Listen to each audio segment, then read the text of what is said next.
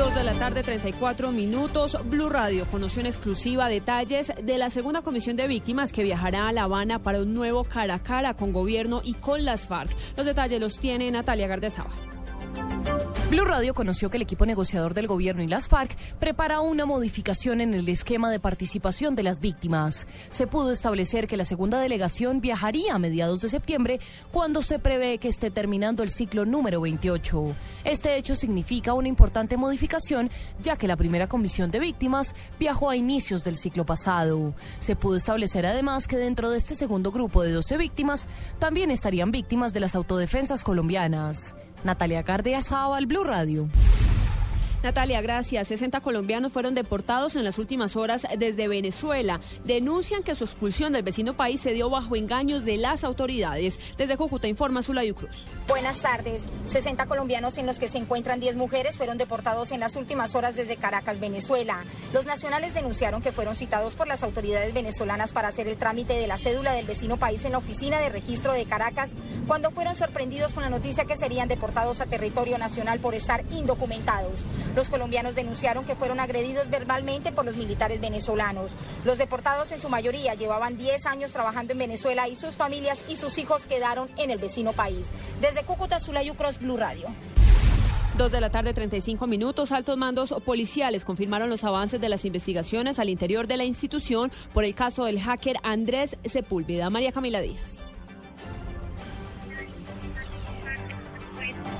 Policía Nacional, el general Rodolfo Palomino, dijo que avanzan las investigaciones al interior de la institución de orden disciplinario para determinar si hay más policías involucrados con filtración de información al hacker Andrés Sepúlveda sobre la presunta apertura de pliego de cargos contra dos oficiales y dos patrulleros por sus posibles nexos con este hacker. El general se abstuvo de cualquier comentario al respecto toda la investigación de orden penal que está en manos de la Fiscalía y la investigación disciplinaria que se surte está llevando los pasos correspondientes dentro del marco de un debido proceso con toda la rigurosidad que corresponde. De tal suerte que avanzamos en esas investigaciones y cuando haya resultados los daremos a conocer.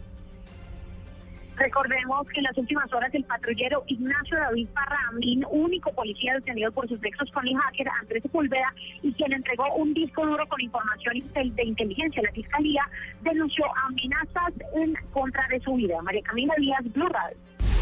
En información internacional, un estadounidense acusado de perpetrar una masacre le envió una carta al líder del Estado Islámico. En la misiva le pide que se le permita ingresar al grupo radical. Los detalles con Miguel Garzón. El hombre declarado culpable en la masacre de la base de Fort Hood en Estados Unidos escribió una carta al líder del Estado Islámico diciendo que quiere convertirse en un ciudadano del califato. La carta de Nidal Hassan, que mató a 13 personas e hirió a más de 30 en Fort Hood en 2009, en lo que el Departamento de Defensa llamó violencia en el trabajo, se conoce después de que dos estadounidenses murieran luchando por ISIS en Siria.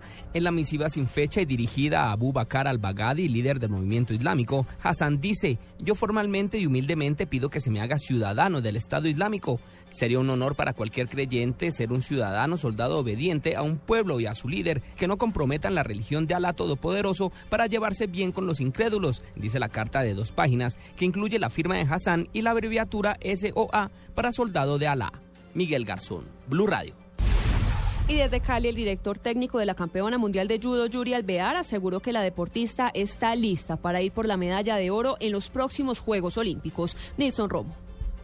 Ruperto Guauña, director técnico de la campeona mundial de judo Yuri Alvear, luego de obtener su tercer título mundial hoy en Rusia, aseguró que la deportista está mental y físicamente lista para bañarse de oro en Río 2016. Donde aspiramos a coger medalla de oro. Ella quiere coger medalla de oro porque es pantalonuda y como dice la mamá de ella, ella tiene perrenque, tiene berraquera. Realmente por proceso diríamos nosotros los entrenadores que uno sabe este cuento que de bronce pasaría a plata, ¿no? Porque ella consiguió bronce olímpico, ahora sería plata olímpica en Río, pero como ella es pantalonuda, le repito, entonces ella va por la medalla de oro. Dijo que el proceso está cumplido para llegar a lo más alto del podium en los próximos Juegos Olímpicos. Desde Cali, Nilson Romo Portilla, Blue Radio.